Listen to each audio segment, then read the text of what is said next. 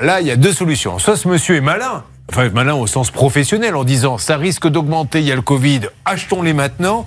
Soit effectivement, on peut penser que c'est aussi un stratagème pour essayer de lui prendre de l'argent et ne plus venir. La, réalité, c'est qu'il vient plus derrière. Alors, une première analyse avec vous, Anne-Claire Moser, avocate du barreau de Paris. Et tout de suite, de la règle rousse. Mais avec euh, vous finirez par ouvrir une succursale à Paris. Vous avez un tel succès bientôt. Sur votre carte d'identité, il y aura marqué Anne-Claire Morin, Reims, New York, Toronto, comme on le voit chez les grands avocats.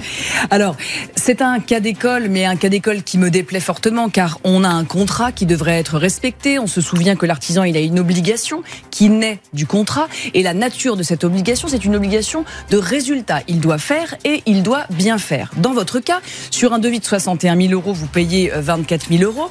Il ne fait pas grand-chose. Et quand je vous disais tout à l'heure que le devis ne me convenait pas, c'est que quand on le lit, on voit qu'il commence par la fin. C'est-à-dire que le devis, donc ça s'appelle travaux dans une maison d'habitation, et ça commence par le grenier, l'électricité. Alors en plus, c'est monsieur, je sais tout faire. Hein. Alors là, pareil, euh, euh, attention et, attention à cela.